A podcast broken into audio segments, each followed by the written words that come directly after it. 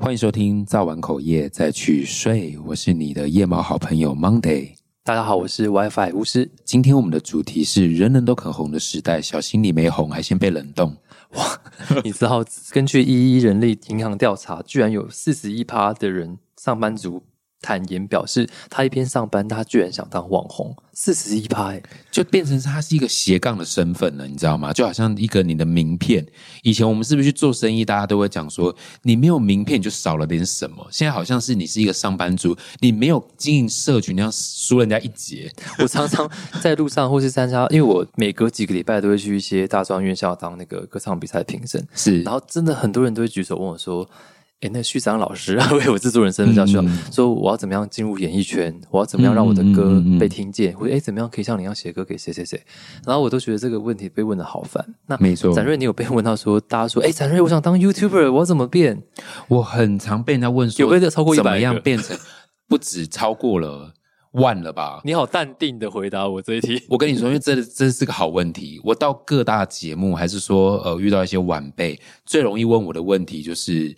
怎么样成为一个 YouTuber，或者是什么流量密码这些，我永远都说，我跟你说，我真的不知道，因为你要知道，我当时在做的时候没有这个字。我是表演科毕业，我想当的是表演者。我根本我有看过你们那个很励志的故事。其实你们都其实有受过正统的一些，像是不管是因为我是声声音的开发、训练、台剧训练，对对对。然后我们都要去在学校都要练习。像我以前也是歌仔戏科的，我在学校都练习什么耍花枪啦、踢花枪啊、吊嗓。真的，我是亲眼看过，就真的就这一类的。所以你你问我。想当网红，怎么成为网红？我真的没有标准。然后后来我发现，有人就会开始出书啊，就是观察我们，然后出书说哦，我们其实是有什么样的步骤。我发现这些第三人称的观点，可能你去看书，你还会知道怎么当一个网红，因为他们分析的比我自己分析自己还要到位。你们突然预想到我们在录这个 podcast 的时候，我的眼睛前面出现了很多迷惘的眼神。嗯，因为我真的在，譬如说我当过正大金选奖的评审，那。当然，里面有很多我觉得很不错，甚至后来被我签约的独立乐团。然后，但我有遇过一些不同的，我就不讲是哪些学校的的一些，或是民间的歌唱比赛，他们都会透露出一种非常深层的渴望，就是就是我真的好想要唱歌给大家听。然后他们可能年纪很小，然后他们他们跟我说啊，旭昌老师，我十九岁了怎么办？我怎么还没红？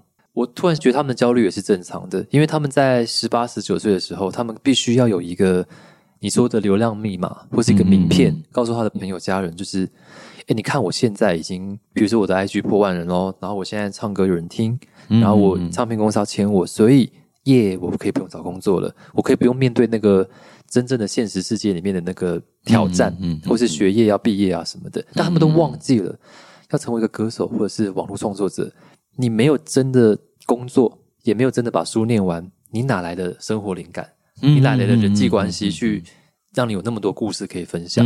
所以我都会阻止他们的那个念头。然后我就看到很多，你干嘛阻止人家念头？因为我觉得，如果要当一个好的歌手的话，如果都要编造故事的方式写歌，还不如自己去创造那些故事，去受伤。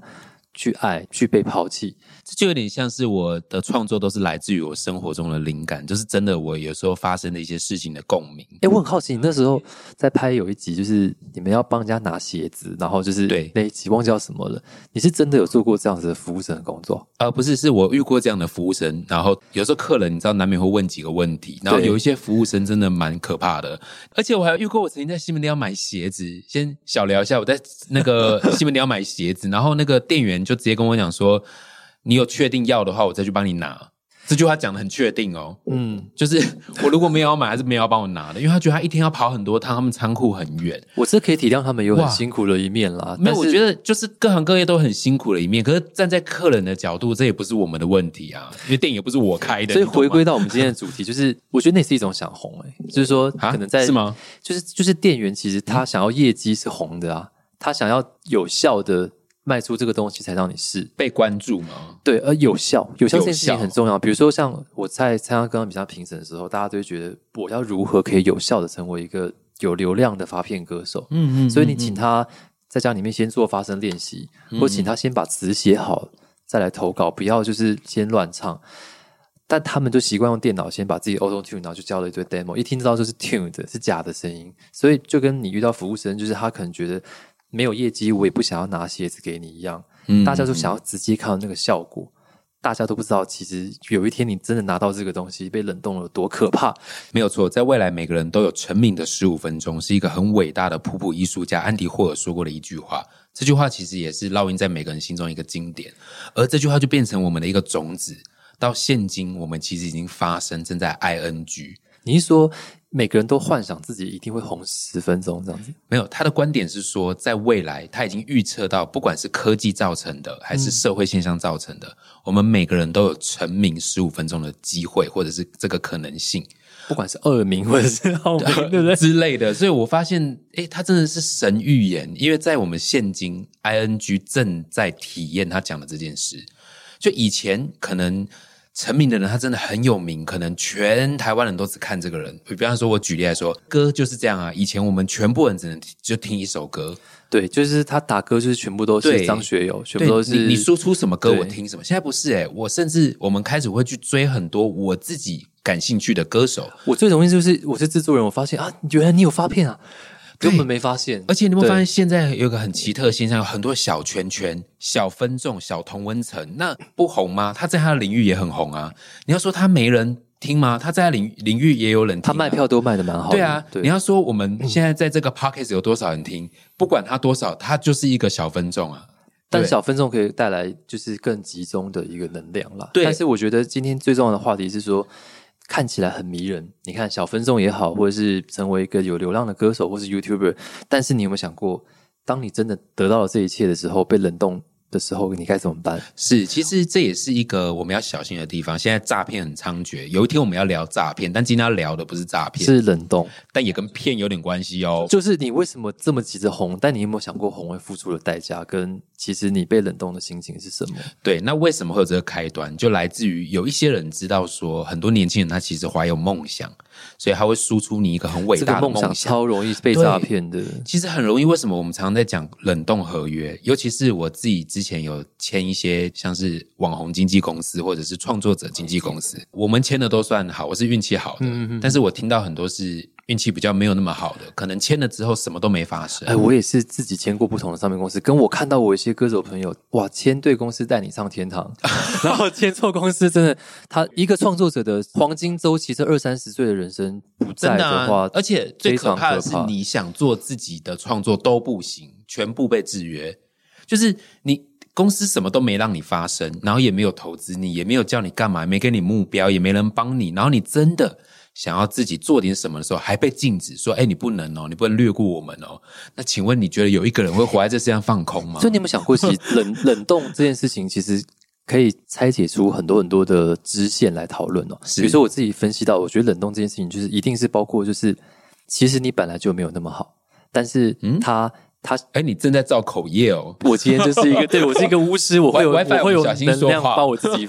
你其实本来没有那么好，但你以为你自己实在太好了，所以你你真的被一个可能也还算可接受你的经纪公司签了之后，你不够努力，你觉得你仿佛得到一张名片，所以你没有精进你自己，所以你就没有办法端出让这个经纪公司觉得正确或者是有质感的创作或是作品。哎，我觉得你这是很好的观点，所以你会被我没想冷冻是过。正常的，因为你你没有在努力。但我想跟你稍微挑战一下，就是跟 WiFi 做一个辨识，就是因为我觉得我们台湾大多数的现象都不喜欢做投资这件事。哦那以签约者的角度来说，我签你代表我看到你的 potential，就是你有对潜力。对所以不管这个创作者主观的认为自己的能力有没有到，那当初签的这个人，你会签不就是因为你看到他的 potential？我突然有被那个，你就是看他的能力就是有未来性嘛，我们说那叫前瞻性。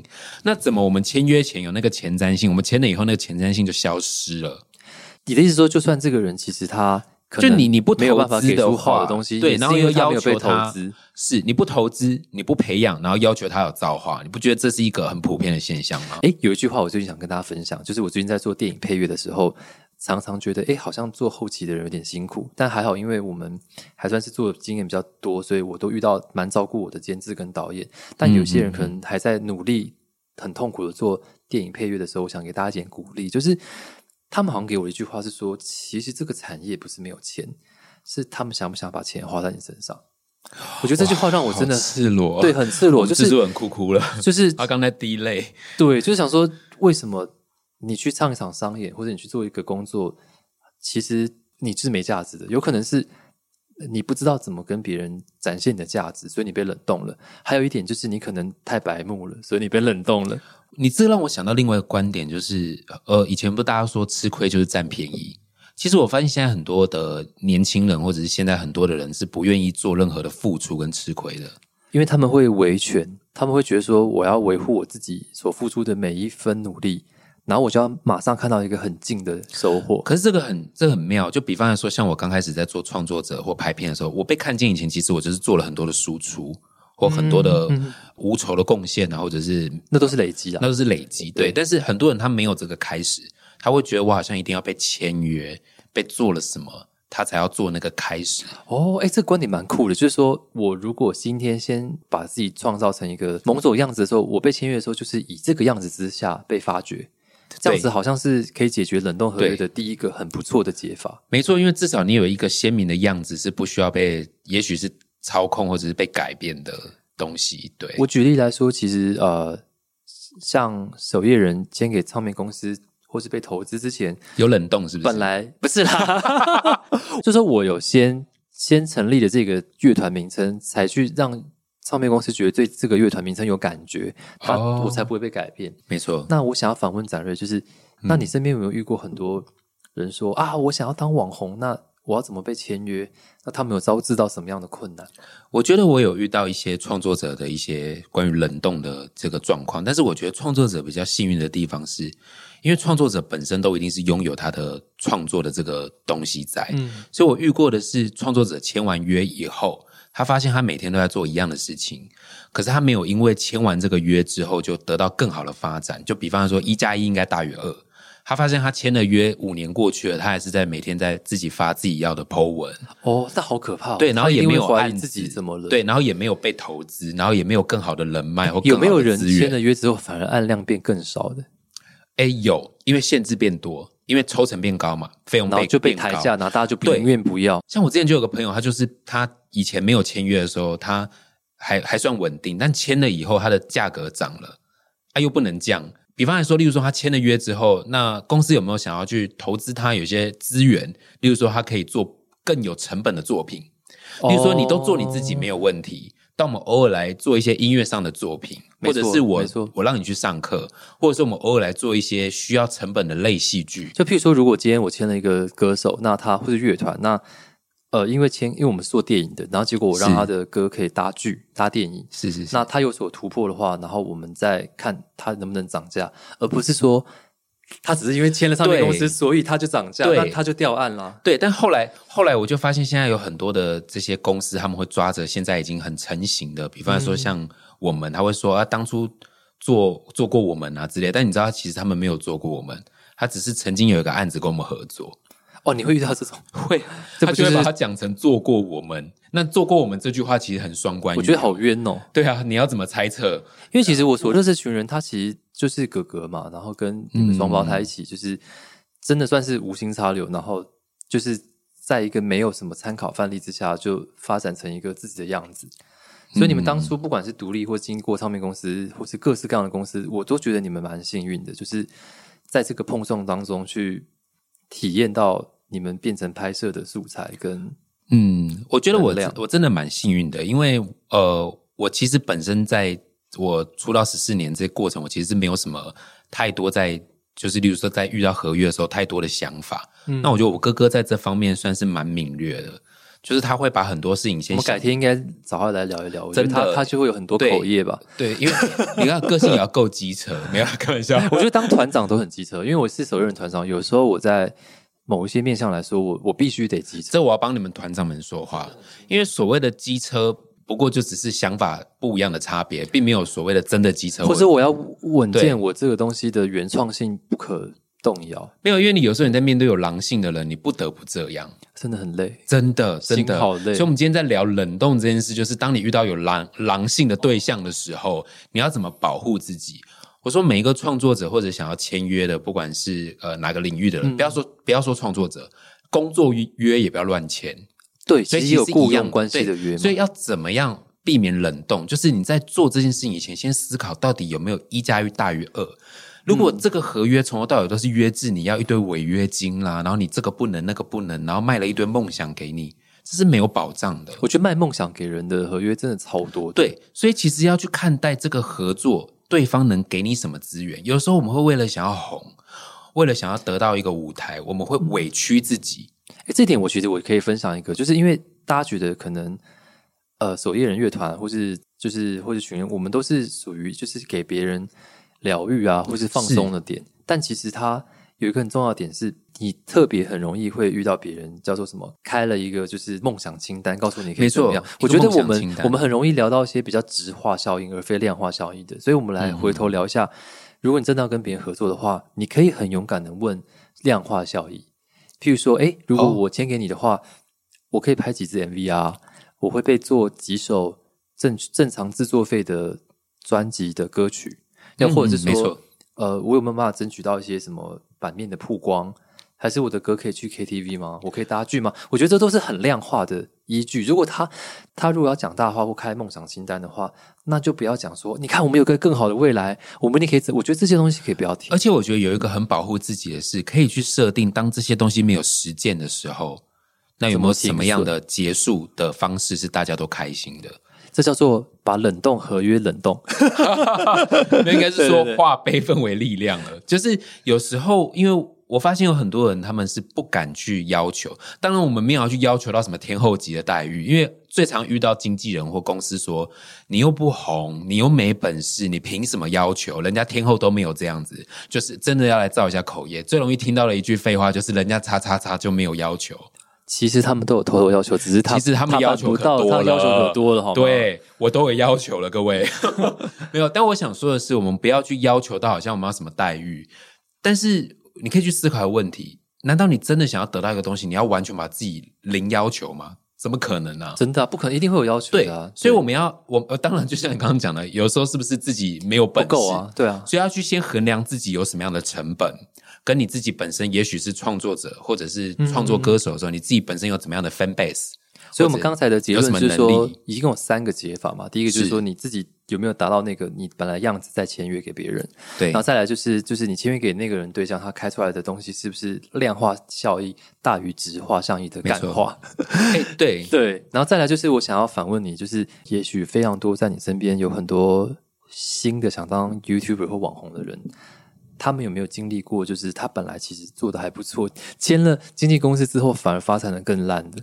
有哎，有，在我第 天啊，哎，你现在在设局给我跳哎，对啊，啊，不要天哪！我我的意思说，其实这个口业是会有好的福报，因为这些例子会让我们本来有想要很冲动的签约给别人的时候，冷静想一想，对不对？我觉得我可以讲，那大家也许有些人知道都知道，但是我觉得我不要讲太直接，不要让人家不舒服。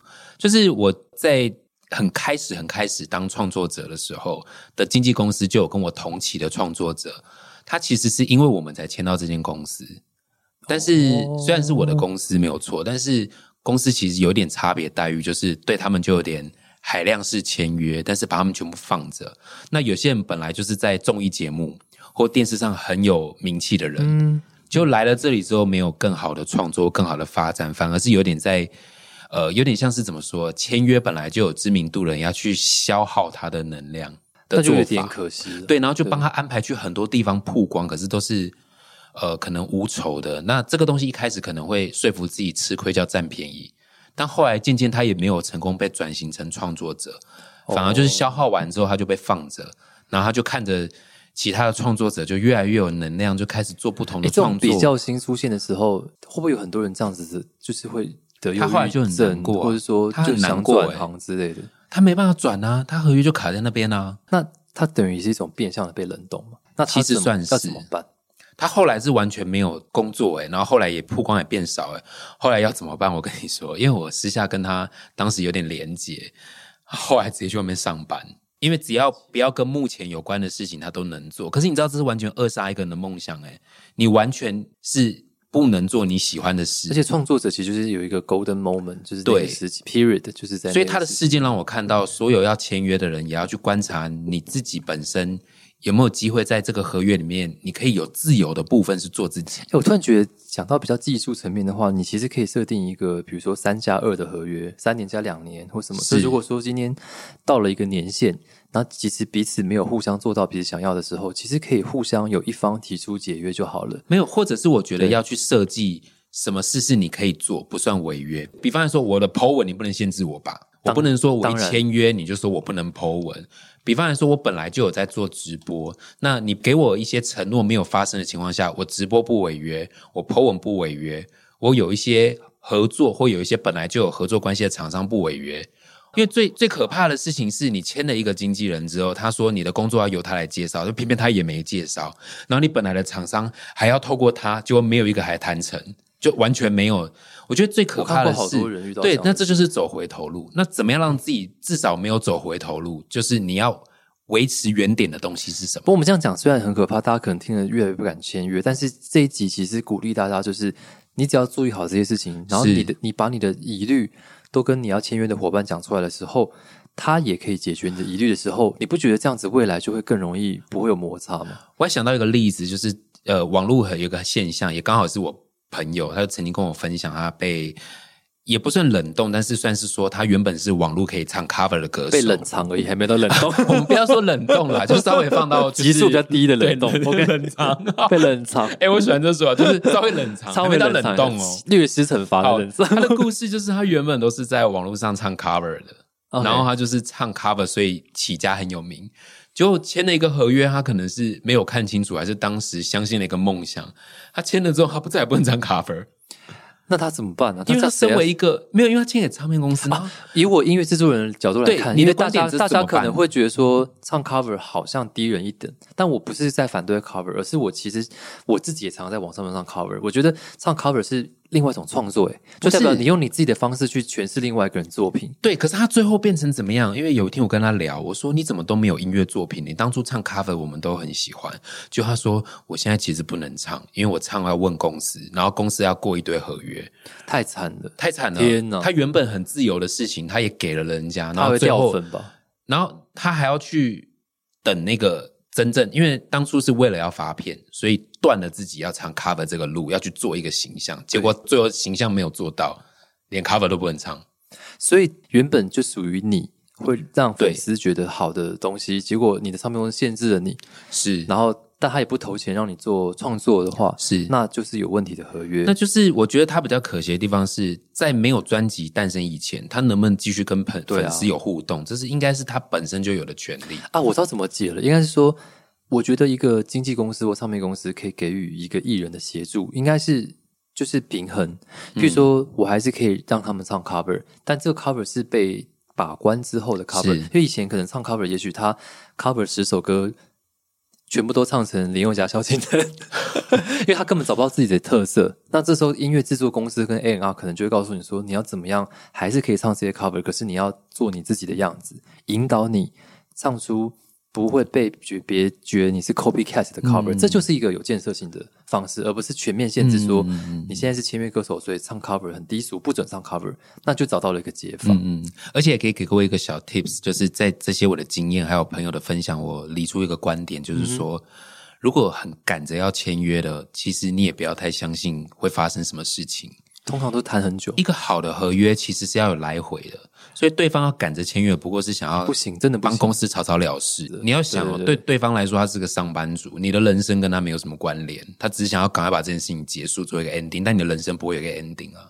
所以为了自己，其实。多问一些问题，多有一些来回。这种签约三年、签约五年，就好像要跟一个人谈恋爱的感觉。而且我跟你说，一份合约送过来，你连加一两个东西都不行，这绝对有鬼。因为“合”这个字，合约啊，“合”这个字就叫做叫合嘛。我跟你之间要有一个共识，不是说你丢来，然后我全盘接受。对，然后你只要有一个东西要改，就完全整个从头到尾就是你只能签字的权利，这字太诡异了。就像其实，在音乐著作权上面来说，其实著作人格权是不可以被买断的。嗯。你知道早期大家都说，哎，你你帮我当 ghost writer，你知道什么叫 ghost writer 吗？就是写手嘛。写手，就比如说这首歌我要写给谁谁谁，然后可是其实是挂别人的名字，挂那个人的假的名。我我是我本身是非常反对这件事情，除非是你自己分身的名字，否则去帮别人做 ghostwriter，我是公开反对，有点像代抄这样。对，因为我觉得其实这样子会让别人以为那个那个歌手或那个人会创作，那对于真的会创作的人来说，我觉得是一个恶性循环。嗯那既然有就是因为这样，所以其实我觉得每一个人自己要守好自己的底线，嗯比较不容易。然后我想要分享一个冷冻合约要注意的点。哦，对，在你的那个领域，就是你的经验，有没有遇到比较夸张的事情可以分享？我有就是一些跟我们同期出道的独立乐团，然后他们去了，比方说谁？不能 B B，好就这样，好没关系，没有啦。其实应该是说，呃，我后来发现，其实唱片公司从早期到现在都有一个，我现在才发现的一个很有趣的事哦。我讲嗯嗯嗯那个 interesting，其实也包括有负面，就 OK，it's interesting，就是 OK 就是我觉得他他有时候会故意签一个同质性的歌手，嗯来让自己本来的那个歌手的江湖地位不会被影响。假设其实这个这个公司有一个很厉害的唱跳歌手，那他如果有一个跟他的外貌、年纪跟他写的歌路都很像的这个这样子的歌手的话，我有听说有唱片公司会把那样子同质性的歌手也签下来，因为只有把那样子的人签下来之后，你本来的这个歌手就不会被是万中选一。，对他才不会被他超越。那你就冷冻另外一个跟他同质性的人就好了，天哪，这超邪恶的。这也太高端了吧？但是其实这件事情，我我最近发现早就有人这样，你可以举例一下是谁吗？这样是不行的。这样不管是那个被冷冻 或是得利的人，他们都都会有业障。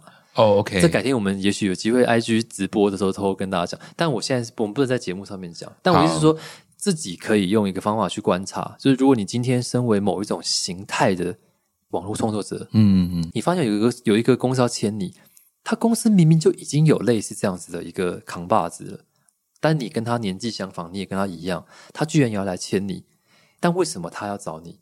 天哪，那你自己就要，你甚至可以直接问他说，如果已经有他存在的话，那我的设定有什么不一样？如果对方都回答不出来的话，你就要小心，只是怕你被别的公司牵走之后变成他的敌人。你刚刚那超超阴险的，这超高级的。这就是我们听到之后后悔都来不及的事，所以我们一定要就是先把这个事情提醒大家。哇，天哪，想不到有这种事情。你们也有这种吗？比如说，也许哎，你你觉得一个公司出现一模一样的创作者的比例是多少才合理啊？呃，我们自己没有出现过一样类型的，就目前我没有遇过，像我们公司也没有说两个都很会吃的，然后同时一起签约这种。所以有的话一定有鬼，我觉得。像我自己现在的唱片公司，就是也是嗯我跟展龙，就是就唯一的唱跳的有有双胞胎，这样你们才会被 focus，就那个嘛类型，对，所以然后其他的就是唱将就是唱将，对啊，我觉得比较比较多歌王就是歌王，我我的厂牌其实每个人属性也差异很大，虽然我们都喜欢对啊可能英式摇滚啊或什么的，但这样我觉得才是一个比较健康的方式，所以你一定要注意哦。真的而且就算没有阴险，你也冒不出头，因为有一个前面的跟你类类似一样的人，他又没有帮你 A N R 发展更适合你的特色的话，嗯他只叫你模仿成功案例的话，嗯你就会被埋没，所以很可哦，怕。然后最后一个冷冻合约应该是想问，因为我觉得在唱片工业啊或干嘛来说，这个东西都还蛮现实的，就是你的票房不好，或者你的点听人数不够，你可能就很难有第二张或第三张专辑的机会。嗯所以我们常常在讲冷冻合约，都是或许都是在第三张以内，因为我们常常在讲说，三张专辑决定一个艺人他真正的完整性。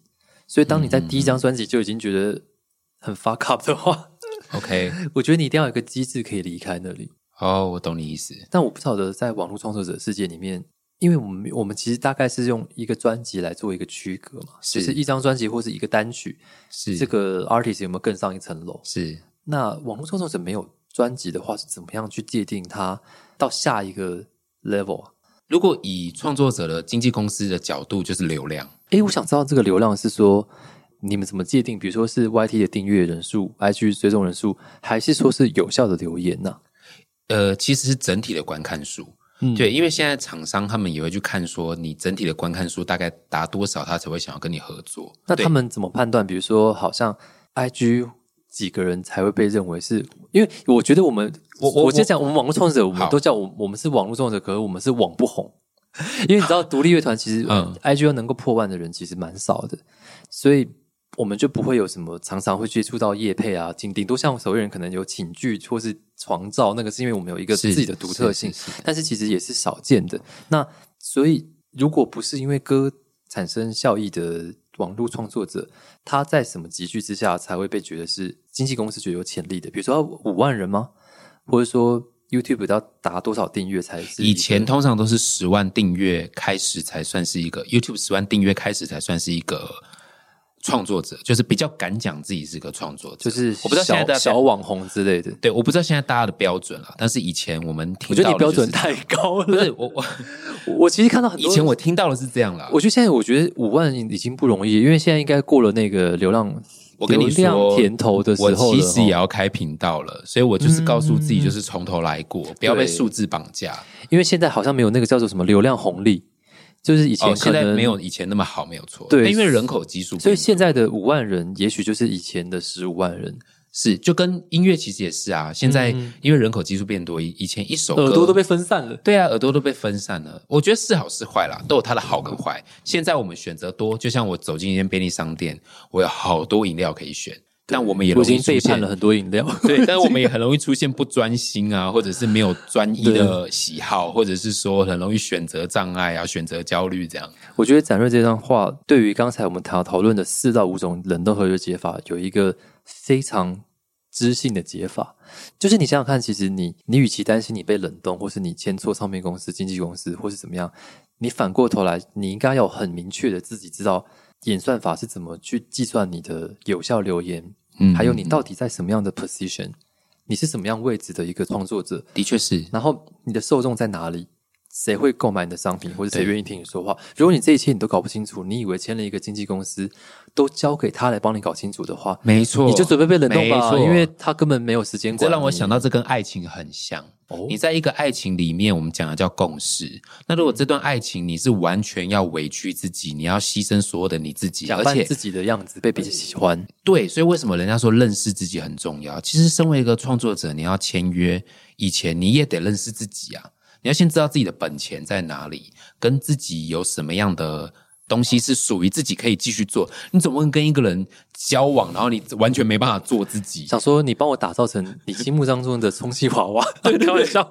然后你完全不能有想法，因为对方就是一个强势的人。然后你只要一有任何的念头，你让整个人生都不对。所以经济合约这样谈恋爱，然后谈恋爱这样设计自己的一个样貌，那自己本身就有一个样貌，然后得到的合约，我相信它一定是热腾腾，不会被冷冻的合约。是，当然这个关系，我觉得有时候可以不要签的太死。老实说，合约都拿来吵架用的。我很建议大家签约以前，除了累积自己的，例如说认识自己或累积自己的流量，或找到自己的特色以外，我建议大家在签约以前，不妨多做几次小合作。比方来说，先 challenge 说，那我把几个案子 pass 给你，你帮我接看看，我试试看跟你合作的感觉。对了，我们再开始嘛？对，因为先同居再对，没有错的感觉。我们伟大心理学家说，凡事都是人际关系的问题，合约拿来干嘛？吵架时候才会拿出来看嘛。那干嘛不在签之前，我们先来磨合一下？搞不好你还没有签之前，他是一个嘴脸；他签了之后，就像很多以前 长辈的观点，以前很多长辈的观点说结婚才能用，就用了发现不合再来离，怎么可能？所以现在是结婚前我们要先用。果然，水瓶座的守护星是天王星，就是在变动当中找到一个不变的永恒，并且保护自己的。不要去相信一个盲目的制约，然后就很冲动的在那个制约里面，而是我们先磨合。然后再来讨论后面的东西，前面都不合了，也不用讨论了。对，所以为了避免变变冷冻，大家先一起工作看看。对啊，然后可以做一些小测试，而且我相信你健康的这样讲。如果对方说不可能，那我这样我先签约再说，那也太强势了吧？像我们其实也这次有收集到一些律师给的一些建议，搞不好我们这一题大家很热络的讨论的话，我们可以就是跟大家一起分享一些这些建议的解决方式。其实以民法来看啦，其实其实合约真的是。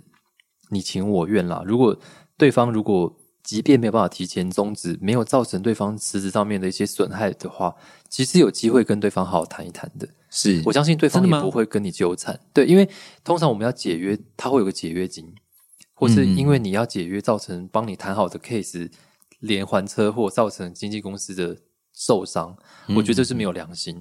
但其实他也没有对你有投资。也没有造成厂商损害，那你们也持续了两年、三年都没有发生任何一个案子。其实我有问过我的律师，这件事情是一定有的解的，所以大家不要觉得说啊，就无望了，然后跑去做别的工作不创作了。嗯，对，也希望大家可以真的遇到这个困难，也可以私讯我们，然后。我们可以把我们已知的一些事情来分享，也许没办法很全面的向律师解决解决你，但是陪你发泄一下这个业障 是很愿意的。的确，有时候去问一下，也不要说直接果断的放弃。这一集真的聊不完的，我觉得有机会我们可以邀请一些不管是法务的专业人士，或者是曾经。面对过很难解的冷冻合约的朋友们，或是还没有签约，但是对于签约有一些想法的网络创作者，是。我们来访问他们，然后再给予大家新的观点。那我可以先说一下为什么会有今天这一集，其实是有一点被以前我曾经有个粉丝问我，他签到了一个不平等的工作约。哦，然后是由这个，我们就有一天聊着聊着，我们就在那个餐厅里面，我们就 我就跟 WiFi 聊着，觉得哎，我们可以来聊冷冻合约。因为其实这些东西，应该说这个诈骗猖獗的年代，多吸收一些资讯，其实有的时候会在很多不同的地方会有对应的观点可以帮你解套。所以我觉得多听、多聊、多了解，永远都不会是麻烦的。对，再来，我觉得社群媒体是一个我们现代人的名片。对对，每个人都可以去经营它，就像我们的人际关系。其实我觉得社群媒体不过是我们人际关系显化的一个结果。就是有些人把它拿来当名片，我遇过我周遭人经营社群，他没有要红啊，可是他好友超多，因为他觉得这是他联络人最好的方式。其实这也蛮健康的，他不是为了要用这个社群媒体卖票或者什么的。对，没有错。所以对我来说，社群软体它是中立的，那我们每个人使用它都是自己跟他之间的结果。我们健康的认识自己。怎么使用它？这很重要。这个可以改天再聊一集，真的关于社群焦虑这件事情。对对对，所以不要说听完我们这个东西好像很悲观，直接删账号，绝对没有。我们刚提出的那 那五个观点，就是包括要先认清自己的想法，然后还有就是对方愿不愿意跟你好好的了解你，然后还有你自己。有没有办法去提出一些量化要求，而不是质化要求？然后还有就是跟你同职的人是不是同时存在在这个公司？然后你只是一个垫脚石，这种种种种的这些东西，你多方考量之后，然后欢迎你也可以把你目前遇到有没有其中一个这样子的处境写信给我们，然后我们也可以开一个解惑的回答。好，在结束之前呢，还是想要邀请各位，如果这一周你有做什么事情，或者做什么挑战，还是你想要谢谢这一周你做了什么特别的事情，任何事情都可以留言给我们，或者是告诉自己一声谢谢，然后我们再安心的去入睡。对，然后 at 我们，然后放在您的那个线动上面，把这个正面的咒扩散到每一个人身上。对，因为刚刚造了一些口业，所以我们要多跟自己说一声谢谢，一下业障。对。我们是你夜猫的好朋友，我是 Monday，我是 WiFi，感谢收听今天的早晚口业，再去睡，那我们就下一集见喽，拜拜，再见，拜拜。